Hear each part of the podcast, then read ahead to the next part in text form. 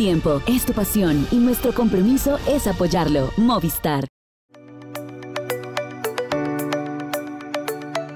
¿Qué tal? ¿Cómo están? Bienvenidos a Pendiente Máxima. Aunque ya algunas carreras pues nos están abandonando, se nos está yendo ya una temporada todavía, hay otras que nos están esperando en el camino. Una de ellas es la Vuelta a Ecuador. Vamos a tener eh, una visita con un periodista eh, de ese país para que nos hable más acerca de lo que viene con esta 38 edición.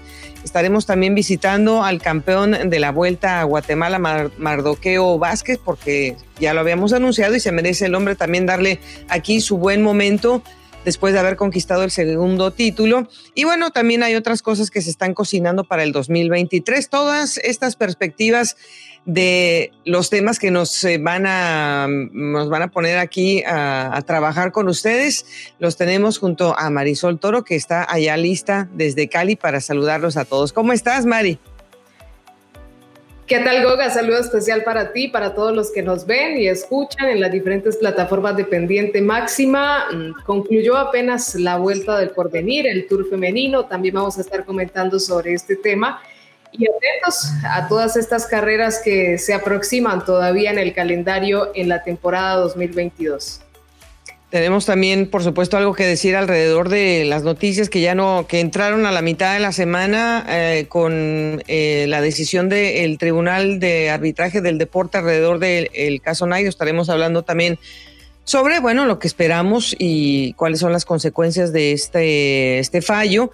Pero vamos a empezar con algo que nos ilusiona, porque ya es el calendario 2023, Mari, y se están empezando a dar ya los detalles de una carrera que es muy importante porque es la primera que abre el calendario Pro Series el próximo año y que es en territorio de América. Hablamos de la vuelta a San Juan que está pues buscando consolidarse en este mismo calendario luego de que, bueno, pues mm, el Omicron famoso lo echó, para atrás la última de las ediciones. Me parece que va a haber algunos pequeños cambios quizá de orden en cuanto a, lo que ellos ya tenían planeado como el recorrido del, del 2022 que no se pudo hacer, Mari, pero de lo más importante que se empieza ya a dar es eh, los equipos que ya anunciaron ya su participación fija y la presencia con estos anuncios de figuras que pues queremos ver. Eh, ya han sido dos años de ausencia de este calendario, de esta prueba,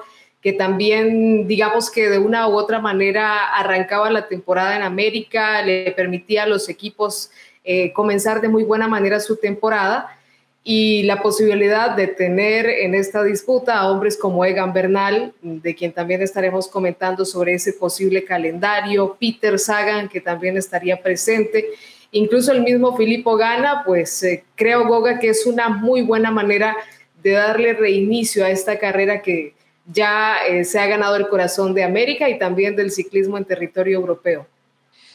Pues digamos que tomando un poco la referencia de los equipos que se habían anunciado para este 2022, que pues quedó en suspenso, yo creo que podemos esperar más o menos una cuota muy parecida y no solamente con equipos World Tour, sino con equipos que también están esperando a firmar su licencia como Pro Teams. Pero de los que se habían anunciado el año pasado estaba el Israel Premier Tech, que es un equipo que normalmente había asistido a esta competencia, el equipo del Cofidis, que además viene, digamos que defendiendo la posición de, del líder de la montaña de Guillaume Martin, que ganó en el 2022.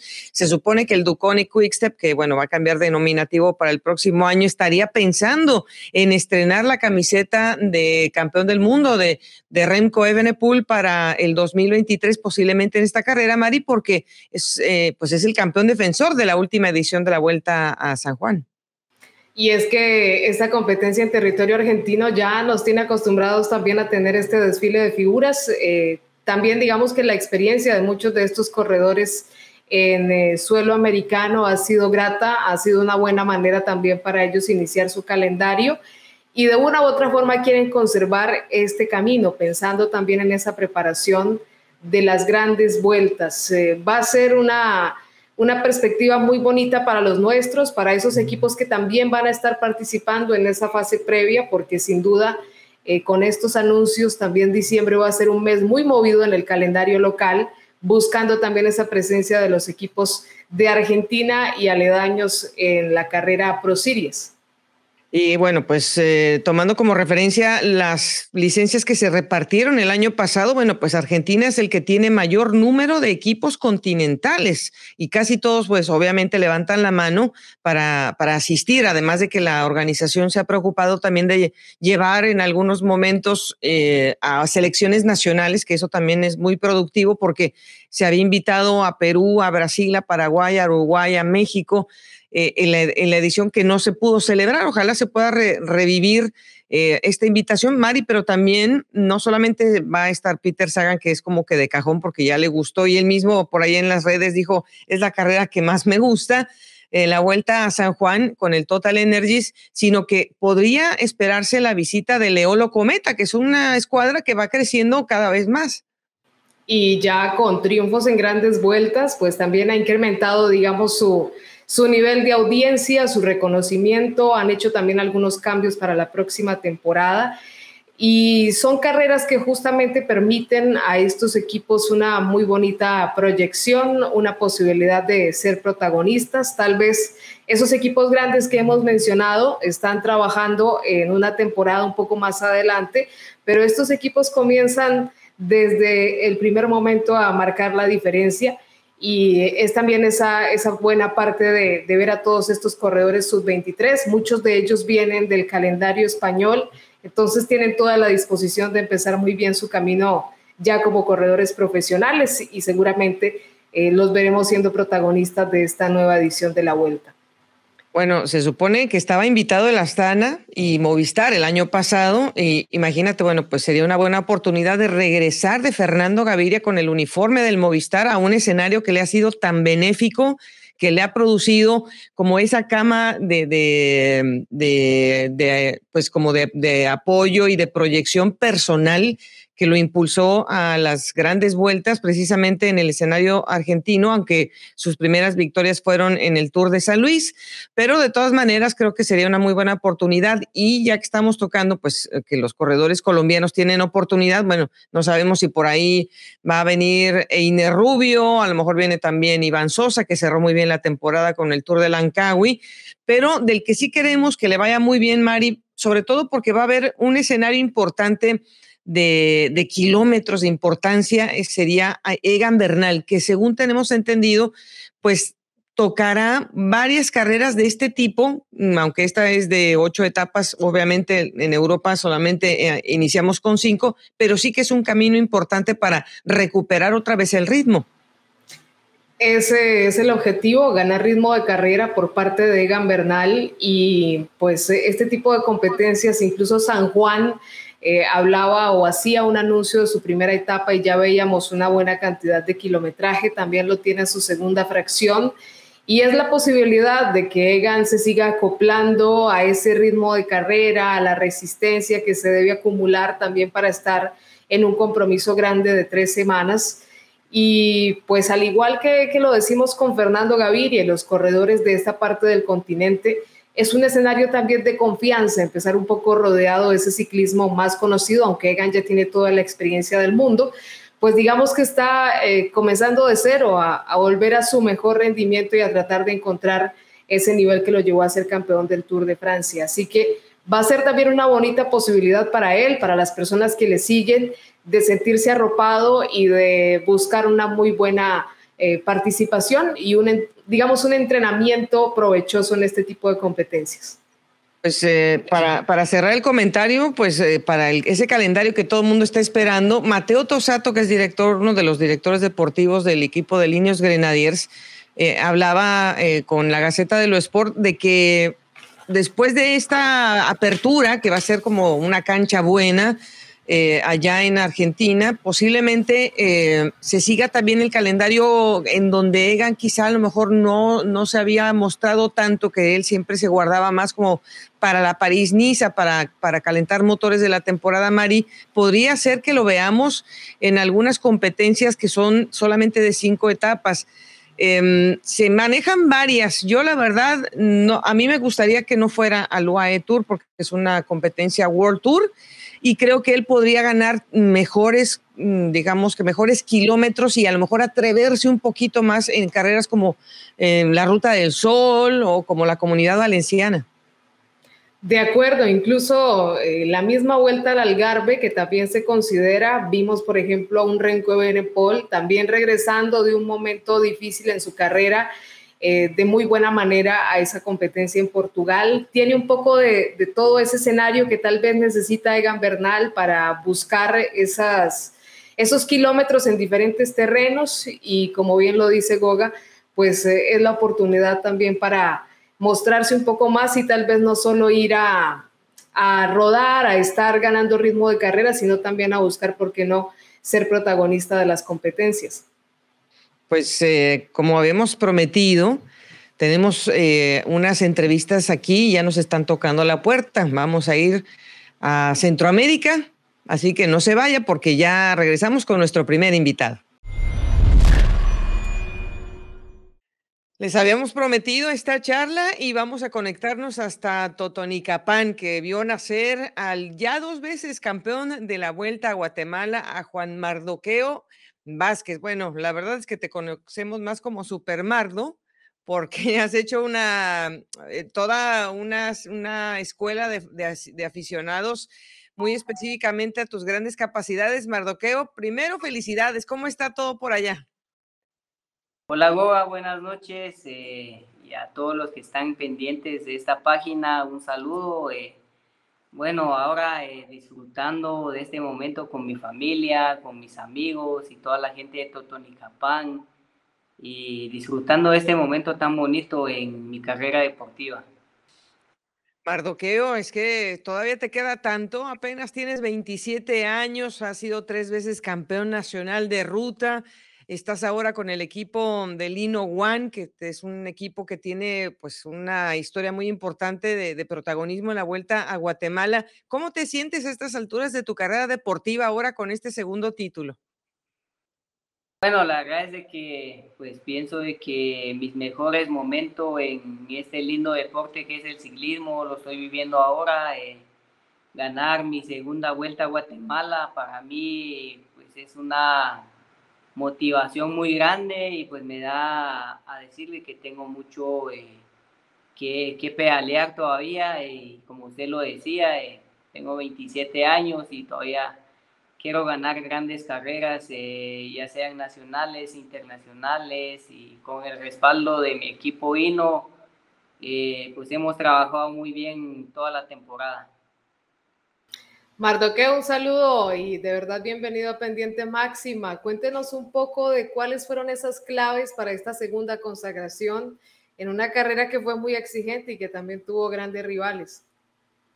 Sí, eh, bueno, creo que eh, la vuelta de este año fue una vuelta muy, muy dura eh, por la altimetría que pues la federación eh, puso en esta vuelta demasiada montaña y bueno, creo que es un resultado muy positivo para nosotros, ganar la vuelta y seguir adelante. Y sabemos de que vinieron equipos muy fuertes como lo es el Guayaquil de Ecuador, el Movistar, la selección de México, Colombia. Eh, vinieron corredores eh, que suben muy bien en este tipo de etapas, pero eh, nos preparamos eh, de lo mejor con el equipo y pues los resultados ahí se dieron en la vuelta. Pues es, eh, la verdad, el perfil, como dices, ha sido muy exigente. ¿Hasta dónde te has conocido a, estas alturas también de, de, tu desarrollo físico como escalador? ¿Hasta dónde puede ir más Mardoqueo en la montaña? Bueno, creo que, pues, creo que me va muy bien en la montaña. y en primera, segunda categoría, me va muy bien ese tipo de ascensos. Y bueno, creo que como ciclista he ido mejorando de año con año y ya me defiendo muy bien en la contrarreloj individual. Este año no hubo contrarreloj en la vuelta, pero eh, voy mejor en, en, ese tipo de etapas, igual eh, descendiendo y, y, a la hora de, de tomar eh, etapas muy planas, pues me va muy bien y he ido mejorando eh, en estos últimos años. Mardoqueo, un detalle que nos llamó muchísimo la atención, eh, por supuesto, es la afición de Guatemala. Es realmente impresionante cómo en estas etapas de alta montaña acompañaron la carrera y también ese recibimiento que tuvo ahí en su lugar natal después de conseguir este título, realmente impactante. Sí, creo que Goga puede decir de la afición del ciclismo guatemalteco, eh, es demasiada afición y Creo que eso lo motiva a uno como ciclista, ver a los amigos, eh, a mucha gente apoyándonos en carretera y pues ese recibimiento también que me hicieron acá en Totonicapán y pues el cariño de toda la gente de Guatemala, eh, lo he disfrutado demasiado en estos días desde que me puse el suéter líder en la Vuelta a Guatemala. Pues Mardoqueo, obviamente que continuar, digamos, con tu dominación en la vuelta, pues yo creo que puede entrar en tus grandes objetivos, pero tú mismo estás hablando de, de tener esa participación internacional. ¿Qué puede hacer el equipo INO para buscar algunas invitaciones a otras competencias en Latinoamérica? Bueno, eh, creo que por el momento eh, eh, ya en unas semanas vamos a reunirnos con todo el equipo y plantear la temporada 2023 y pues esperamos de que se dé esa oportunidad de salir al extranjero, ya sea como equipo o, mi persona que pueda salir a competir en alguna competencia internacional, pues creo que se aprende demasiado y es algo que espero que se dé en un día no muy lejano. Ese enfoque en la vuelta a Guatemala, Mardoqueo, lo vimos reflejado también incluso en la forma como afrontaron el resto de compromisos del año. La mayoría de los equipos estuvieron en el campeonato centroamericano, pero hubo una preparación muy enfocada en esta carrera y eso se representa también en esta victoria. Sí, creo que como equipo estuvimos participando en todas las clásicas acá en Guatemala y tuve la oportunidad de salir con selección eh, para el centroamericano en Costa Rica y bueno, fue parte de mi preparación ya para entrar a un muy buen nivel a la Vuelta a Guatemala y creo que pues llegué en un buen nivel ya para la Vuelta y pues el objetivo es eh, ganar la Vuelta a Guatemala y los resultados se dieron muy bien. Sabemos que, bueno, pues eh, encontró también un espacio muy bonito Sergio Chumil, que ha estado ahora en, en, España haciendo también campaña joven. ¿Cómo estás viendo, a pesar de que tú sigues teniendo esa oportunidad también de quizás entrar como préstamo en algún equipo en algún momento? Eh, ¿Cómo ves esa generación eh, que, que, viene a, a buscar la salida al continente europeo, en Mardoqueo? Sí, bueno, creo que la contratación de Chumil pues es un buen refuerzo para el equipo y bueno, creo que lo estuvimos viendo acá en la Vuelta a Guatemala y traía un muy buen nivel y se quedó con el, eh, con, con, el campeón de Sub-23 en su categoría y la verdad es que pienso que en Europa se aprende demasiado y pues la verdad es que esperamos de que se dé la oportunidad para uno de nosotros eh, en el equipo, ¿verdad? Y, y bueno, creo que son eh, buenas experiencias salir al extranjero, como lo decía. Mardoqueo, ¿en qué influye un poco esa decisión de los equipos de Guatemala de no competir en una carrera en la que siempre han sido protagonistas como la Vuelta a Costa Rica? Eh, ¿Quieren enfocarse desde más temprano en su próximo objetivo o cuál es la razón? Bueno, pienso de que eh, la Vuelta a Costa Rica eh, queda muy lejos de nuestro objetivo principal, que es la Vuelta a Guatemala para nosotros, eh, pues la Vuelta a Guatemala es el objetivo de la temporada y entonces eh, la temporada para nosotros ahora ya terminó, ya vamos a iniciar con la preparación física y bueno, creo que este año no van a haber equipos eh, de Guatemala en la Vuelta a Costa Rica y pues pienso de que tendrán sus razones eh, de no asistir a ese evento tan importante. Pues eh, por último, eh, Mardoqueo, Obviamente también me imagino que te inspirará a ser selección nacional para, para, los eventos continentales y por qué no pensar en una posibilidad de ir a Juegos Olímpicos. ¿Cómo está este proceso para ti? Bueno, la verdad es que pues eh, ser parte de una selección eh, acá en, en, Guatemala pues es una dicha y para mí pues sería un honor representar a Guatemala en unos Juegos Olímpicos y pues esperemos de que esa oportunidad se pueda dar. Y bueno, claro que uno tiene que estar eh, siempre en selección nacional para poder hacer puntos y poder conseguir ir a los Juegos Olímpicos, pero esperamos que nos tomen en cuenta en las próximas eh, salidas de selección para poder hacer puntos y buscar esa oportunidad. Ojalá que así sea, Mardoqueo, porque has creado eh, el ambiente propicio, el ambiente de apoyo popular y obviamente el de tu federación. Así que muchísimas gracias por esta charla y ya sabes que eh, continuamos pendiente de, de cómo va tu calendario y enhorabuena una vez más por este título tan merecido. Muchas gracias, Goga. Gracias ahí por la entrevista y estar al pendiente acá eh, de los, del ciclismo guatemalteco. Eh, gracias ahí a toda la afición que nos sigue en diferentes partes del mundo, eh, a mis amigos, a mi equipo Hino. Quiero, quiero enviarles un saludo a mi familia y a todos los que me envían sus, sus mensajes de apoyo hacia mi persona en mis redes sociales. Como les habíamos anticipado, tenemos una primera charla muy interesante porque ya se avecina una competencia de primer nivel, una competencia eh, que creo que todos tenemos que ponerle la atención debida porque hay una gran cantidad de talento que está saliendo de Ecuador, no solamente ahora, sino hace ya muchos años. Y la Vuelta a Ecuador está tomando también una gran importancia. Por eso es que nos conectamos hasta ese país, hasta Ecuador, para eh, saludar a nuestro colega, a don Ernesto Almeida, periodista deportivo especializado en ciclismo. Don Ernesto, ¿cómo está? Bienvenido a Pendiente Máxima. ¿Cómo le va, mi estimada Goga? Un cordial saludo desde Quito, Ecuador. De igual manera, Marisol.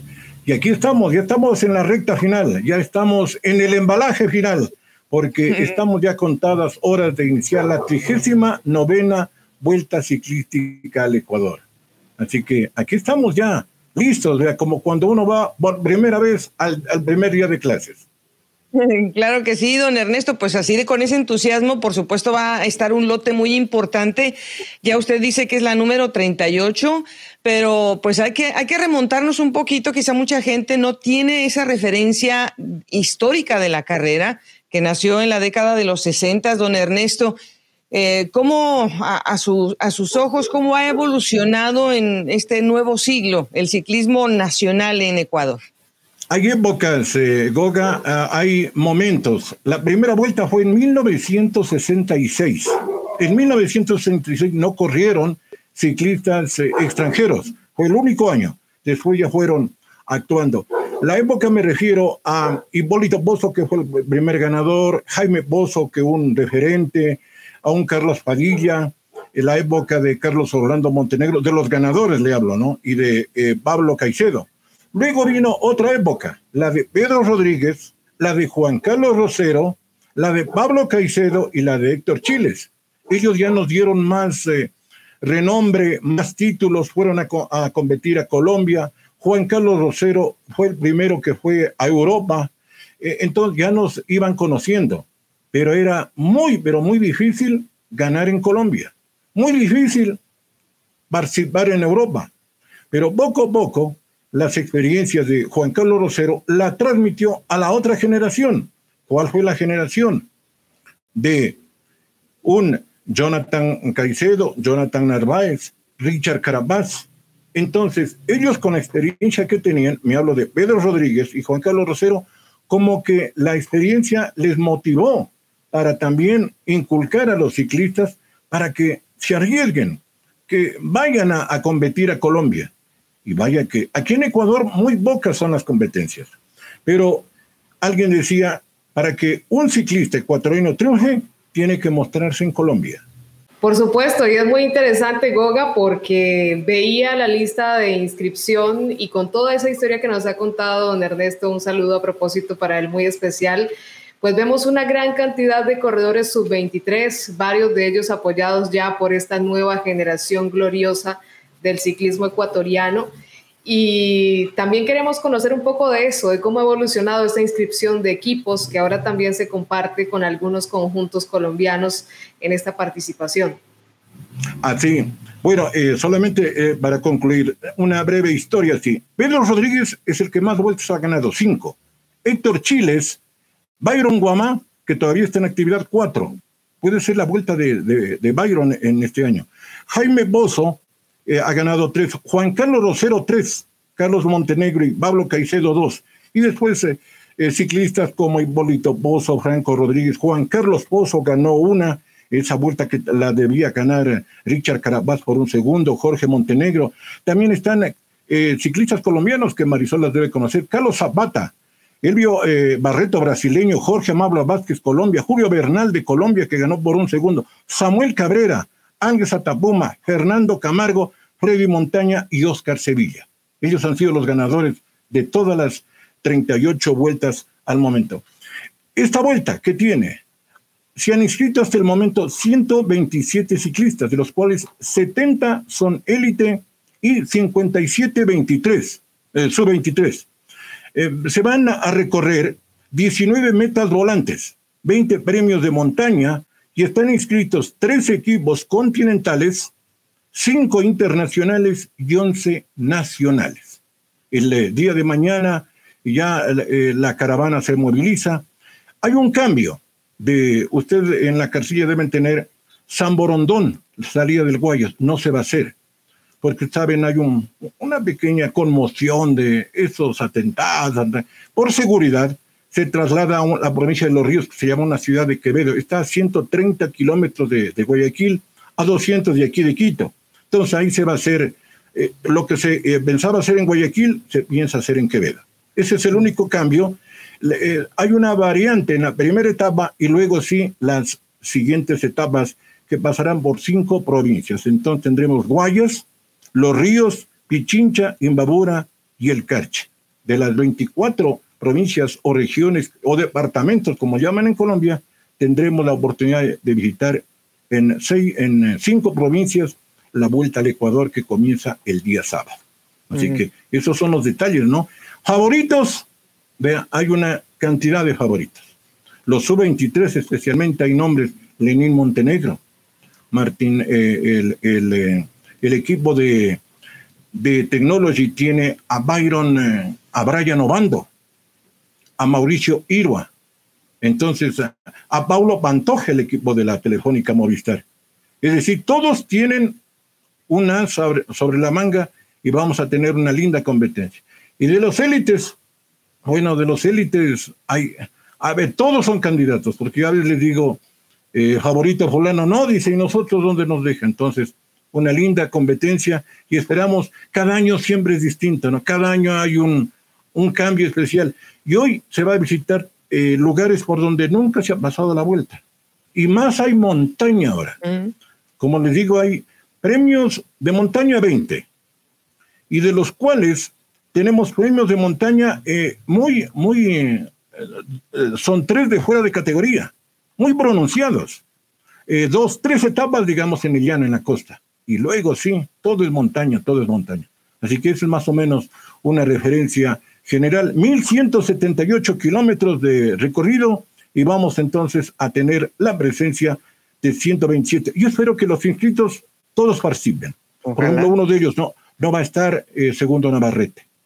Eh, usted Segundo oh, Navarrete estaba entrenando la semana anterior y lamentablemente fue atropellado por un vehículo, le, le sacaron un riñón, tiene fracturada tres y él, él estaba inscrito para la vuelta. Entonces ya no serían 127, 126. También se espera la recuperación total de Byron Guamá, que también tuvo una caída y por eso no fue la vuelta a Guatemala. Pero para la vuelta dijo, no me pierdo la vuelta. Así que esperemos de que el, número esté. Y de los eh, internacionales equipos, los nombres, pues ustedes ya los conocen. Mire, el Team, el team Medellín en el papel es favorito, ¿no? En el, por, porque tiene un, un, equipo totalmente bueno con Fabio Duarte, vea, viene ahí eh, Jason Reyes, lo veo a Robinson Oyola, a Brian Sánchez, eh, al mismo eh, este joven Javier Jamaica, que ha sido, entonces, esperemos, yo quiero que llegue y ya, en las tres primeras etapas no va a haber movimiento, en las de montaña, ahí sí, la montaña es durísima, es durísima lo que se tiene la, en la sierra, como llamamos aquí en el Ecuador. Don Ernesto, eh, la, bueno, es muy bueno que haya mucha montaña, pero pues si queremos que nuestras carreras también vayan evolucionando y se parezcan más a las europeas, ¿no le parece como que, que hizo falta una contrarreloj? Entiendo que no todo mundo puede tener una bicicleta de crono formal, pero puede, puede haber sido, no sé, una cronoescalada. Eh, ¿No cree que faltó una crono? Totalmente de acuerdo. Es una de las fallas que hay que corregir. Mire, aquí en el Ecuador se hizo unas eh, clásicas o competencias eh, que la organizaba y tenía el aval de la ecuatoriana. Y era obligación, decía, sin qua todas las competencias, una contrarreloj o una cronoescalada. Y de las cuatro que se hizo, cronoescalada, contrarreloj. Y en la vuelta al Ecuador no hubo.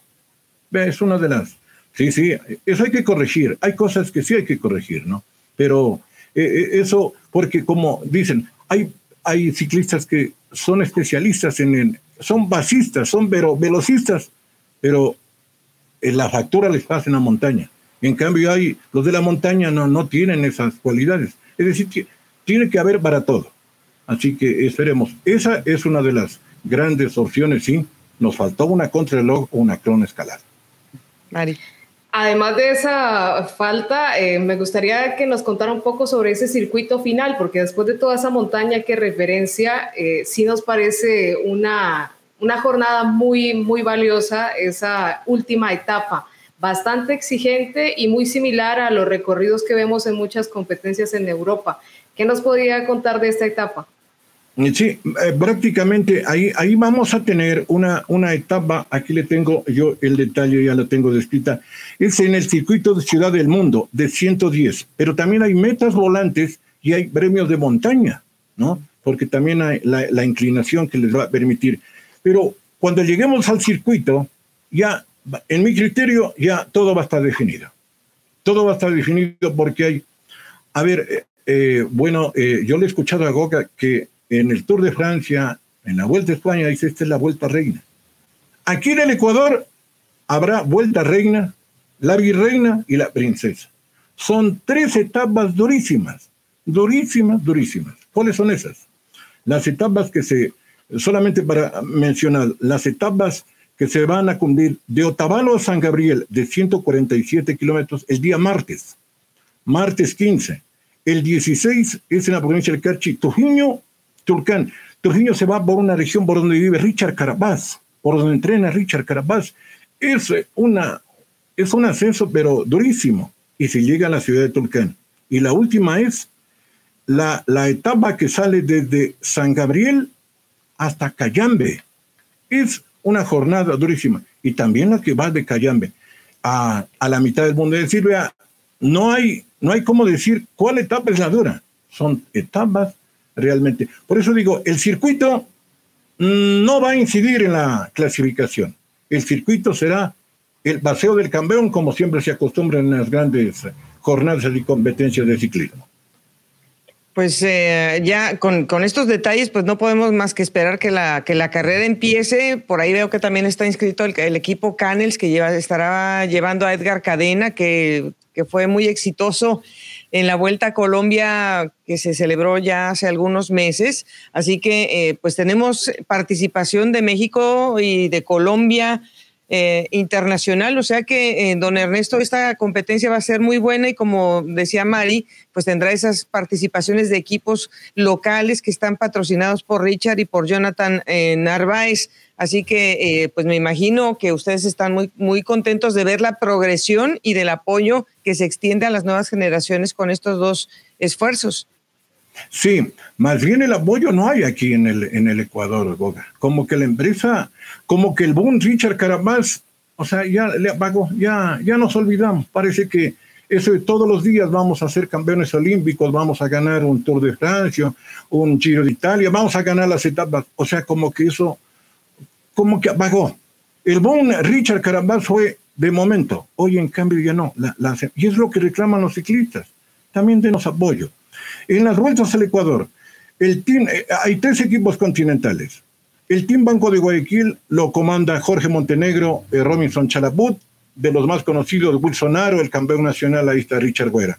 El Team Medellín, que ya les di a conocer, y también el, eh, el Movistar, con la presencia de Byron Guama, espero que se esté mejorado, Santiago Montenegro, también Pablo Caicedo, eh, Leonidas Novoa y también este, este chico Paulo Pantoja, su 23.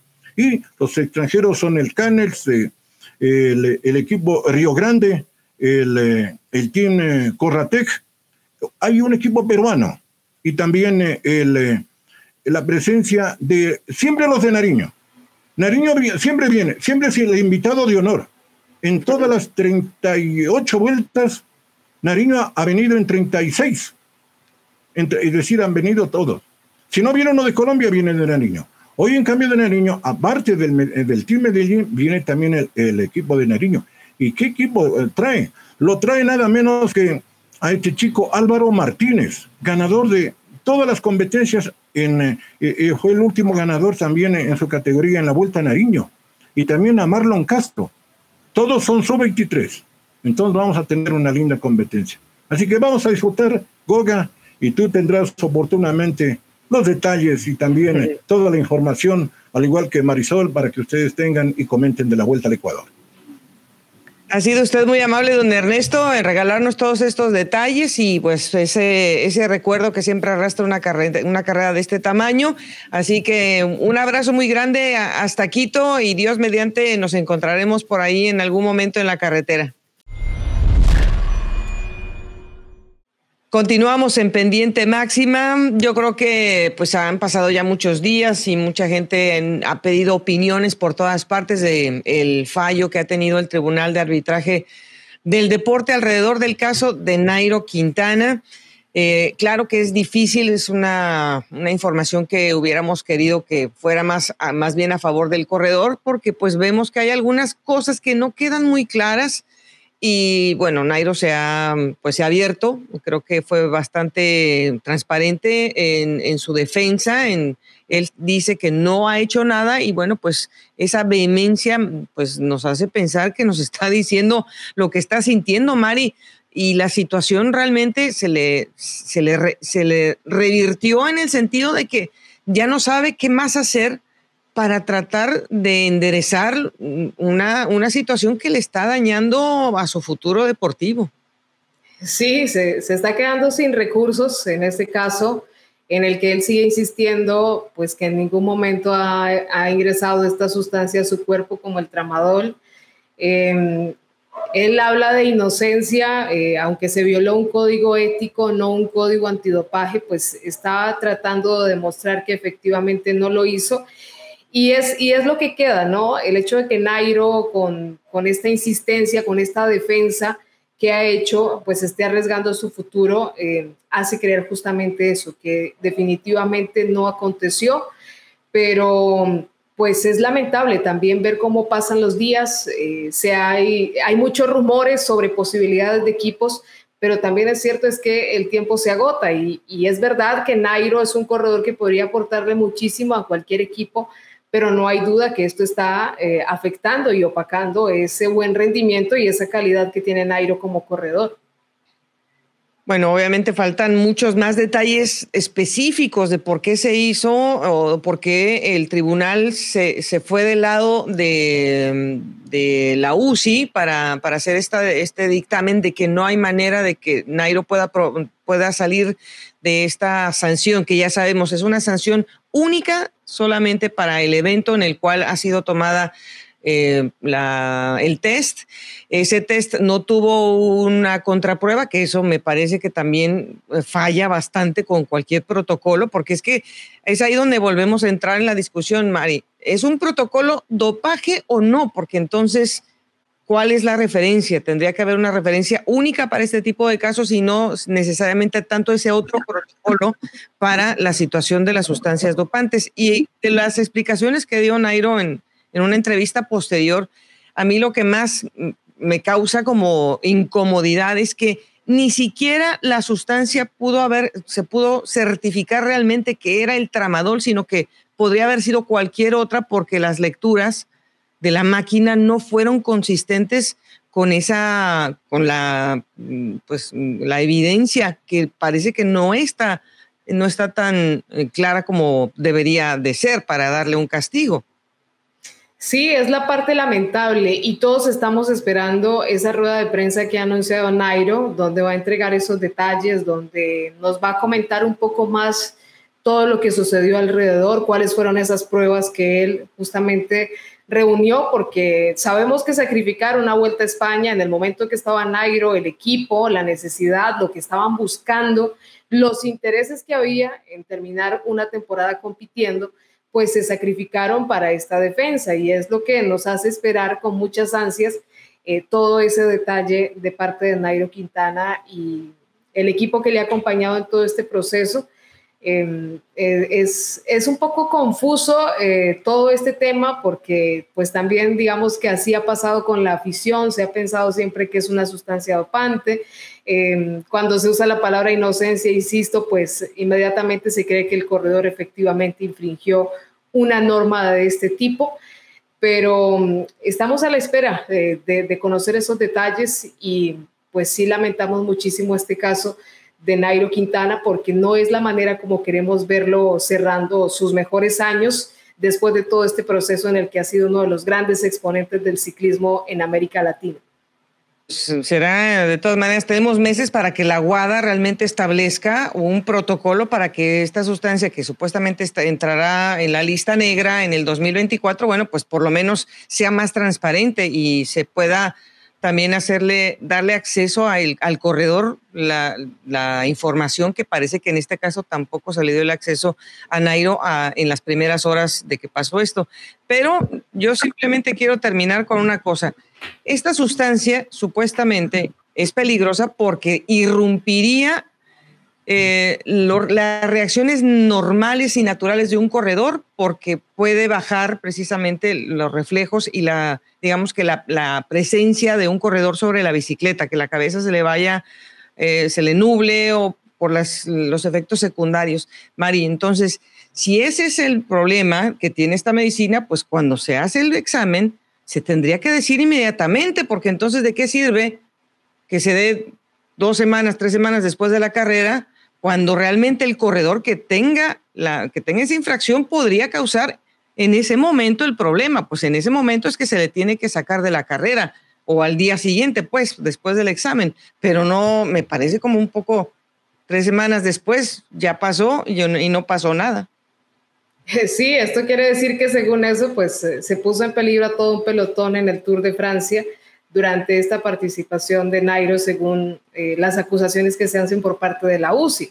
Y la otra parte es eso, que se pone en la lista negra a partir de, del próximo año y todo el tiempo hemos escuchado que no mejora el rendimiento, sino que al contrario, decrece ese rendimiento y la capacidad de reacción de los corredores muchos grises, Goga, y es algo que siempre vemos en, todos estos casos y no se trata de entrar a hablar a favor o en contra, sino de que haya claridad, porque si no están claros los reglamentos, pues eso tampoco va a permitir eh, que el ciclismo y que como tal el deporte se desarrolle de una manera normal y se presenten todos estos malentendidos, que son malentendidos muy serios que implican o perjudican la carrera de un atleta, de un equipo y todo un calendario. Él dijo, ya dijo Nairo, a mí, o sea, yo no me voy a morir de hambre, no me voy a quedar pobre. Eh, yo tengo mi, mi, familia, mi negocio, mis, mis cosas, estoy bien, pero sí quiero tener todavía unos años de ciclismo. Entonces, eh, lo que ahora queremos es saber qué equipo está, eh, quiere sacarle esos mejores días todavía en las piernas de Nairo Quintana. Yo creo que habrá algunos que levantarán la mano, pero no vamos a saber, Mari, sino hasta dentro de algunas semanas seguramente, porque sí, sí hay que, hay algunos que ya levantaron la mano y sí quisieran tener a Nairo para el 2023, pero de eso esperemos pronto más noticias. Pasamos al territorio nacional en Colombia porque se celebró la vuelta del porvenir y también el tour femenino a la par, dos competencias que me ocuparon bastante la atención, sobre todo porque estamos viendo a un pelotón importante que es el de, el de desarrollo, Mari, pero pues eh, tú que estuviste más cerca, cuéntanos qué, qué tanto eh, este año podemos ver reflejado ese núcleo que, pudo ocupar el podio en los próximos años en el pelotón nacional? Pues lo primero, Goga, es que nos alegra mucho ver caras nuevas encabezando esa lista de campeones, eh, a pesar de que, por supuesto, fue una batalla muy reñida, tanto en las damas como en los varones.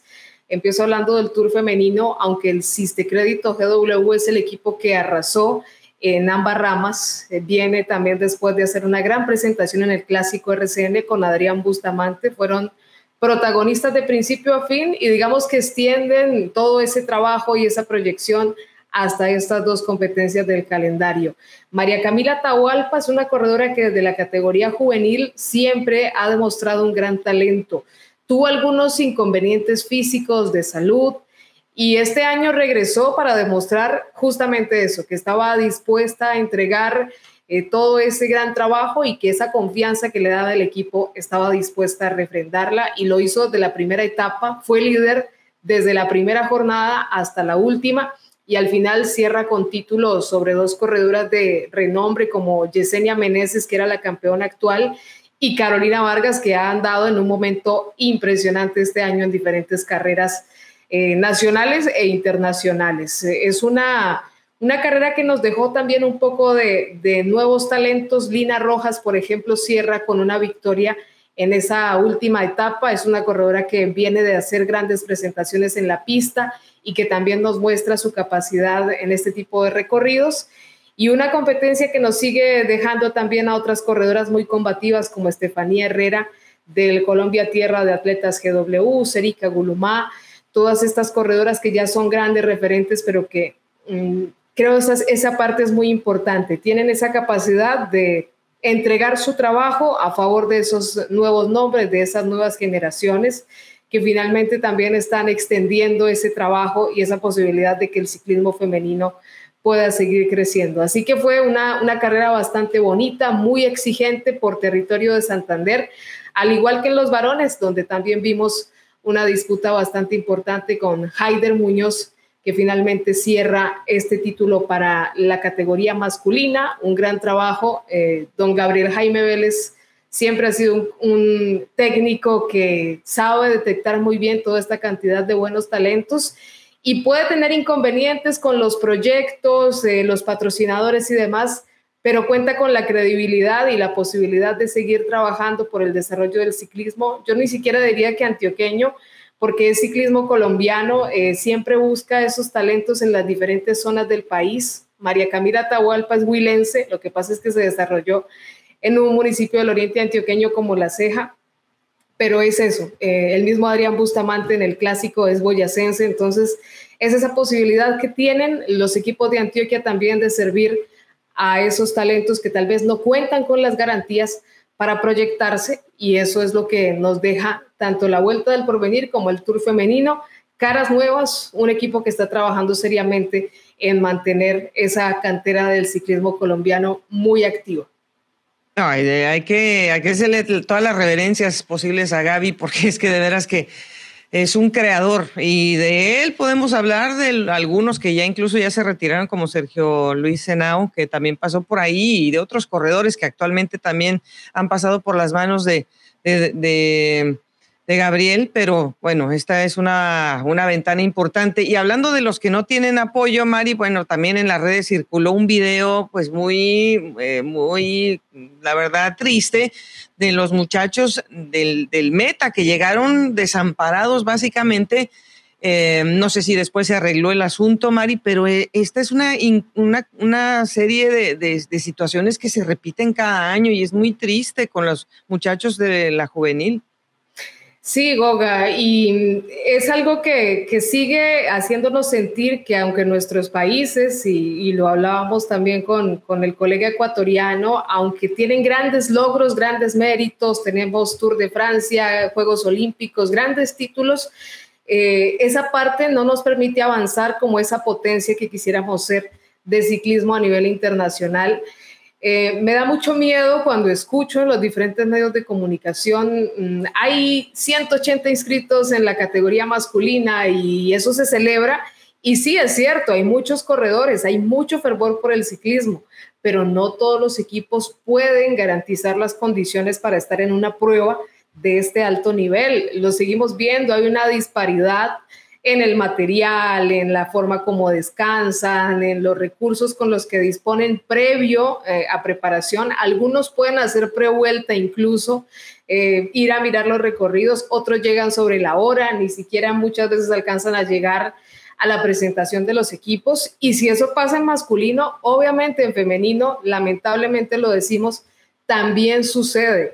Eh, lógicamente la presencia de los medios visibiliza esto, pero tenemos que decirlo que es algo que vemos en todo el calendario, Vuelta al Valle, Clásica de Girardot, eh, Marco Fidel Suárez, siempre vemos esto.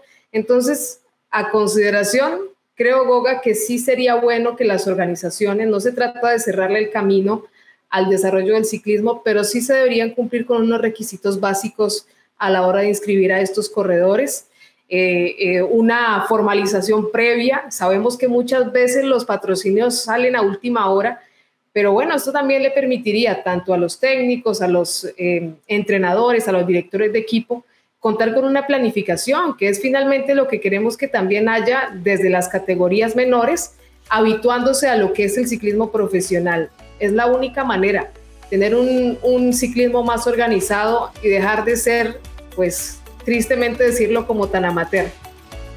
Y definitivamente sin planeación pues pasan estas cosas y es muy triste ver la desesperación de un muchacho que quiere participar en una competencia y posiblemente tiene todas las características y cualidades para, para crecer, pero cuando le dan un machetazo así a, la moral de cualquiera, pues claro, se puede perder un gran valor sin, sin conocerlo siquiera. Entonces, ojalá eh, pues estas situaciones es difícil que se corten de taco, pero por lo menos si se exponen un poco, que, no vuelvan a pasar y, que no manden a los muchachos a la buena de Dios, porque pues así no, así ni tú ni yo llegamos tampoco ni a la esquina, María, hay que saber a dónde uno va y hacer una programación. Por eso te invito a que te programes la próxima semana, porque la próxima semana estaremos hablando seguramente de, de otros temas. Ya estamos viendo eh, pues que se empieza a formalizar eh, las listas de transferencias, algunas que se han ido dando en el camino, Mari, y también vale la pena, iremos también revisando algunas cosas buenas que han pasado en la temporada y otras que quizá no lo han sido tanto. Así que la otra semana, Mari, aquí te esperamos otra vez a bordo, a bordo de, de este barco para seguir hablando de ciclismo. Ya estoy poniendo el cronómetro para contar las horas y los días, Goga. Es un gusto, se va muy rápido este tiempo en pendiente máxima. Gracias a todos siempre por escucharnos y por vernos y les agradecemos también sus comentarios y sugerencias. Un abrazo desde Cali. Muchísimas gracias a todos ustedes por estos minutos que nos regalan de su día aquí en Pendiente Máximo.